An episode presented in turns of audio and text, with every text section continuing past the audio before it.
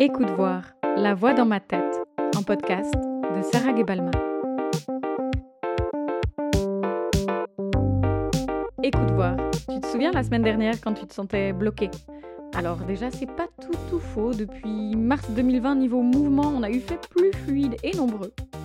Par contre, ce que toi t'avais identifié comme de la flemme était en fait de la lassitude et de la colère. Surprise Parce qu'après le MeToo mondial, le balance ton port francophone, on a eu droit au balance ton prof fribourgeois. Eh ben oui, surprise, encore une fois, le sexisme et les violences liées à ça sont partout. Et la semaine dernière, débats instrumentalisés et initiatives racistes ont fini de m'achever.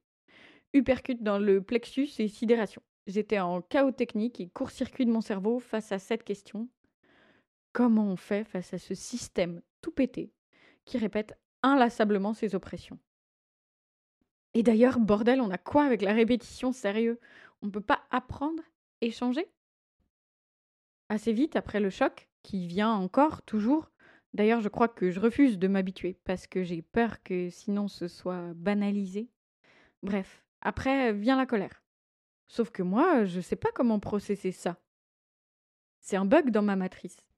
Parce que j'ai longtemps cru que j'y avais pas droit. Du coup, je suis en colère d'être en colère parce que je sais pas gérer. Et ça, j'aime pas non plus, pas gérer.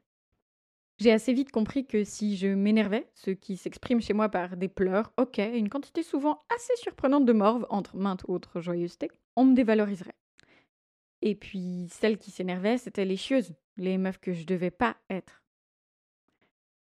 Ici, au lieu d'invalider ma colère, de répéter ces vieux clichés, je la réhabilitais. Si au lieu de la laisser me submerger, je lui accordais une petite place, histoire que le feu dans mon ventre puisse pas uniquement tout dévorer sur son passage, inclus moi, mais aussi me réchauffer.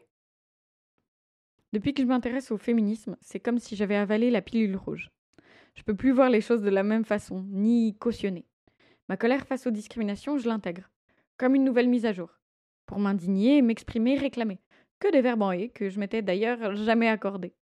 Et quand je vois la colère des autres, qui communiquent, s'organisent, provoquent des mises à pied et des raz-de-marée tels que les institutions se font ébranler et sont bien obligées de se questionner, ce qui n'a jamais fait de mal à personne d'ailleurs, ça me remplit d'espoir. On n'est pas seul, et ça, ça remplit mes batteries.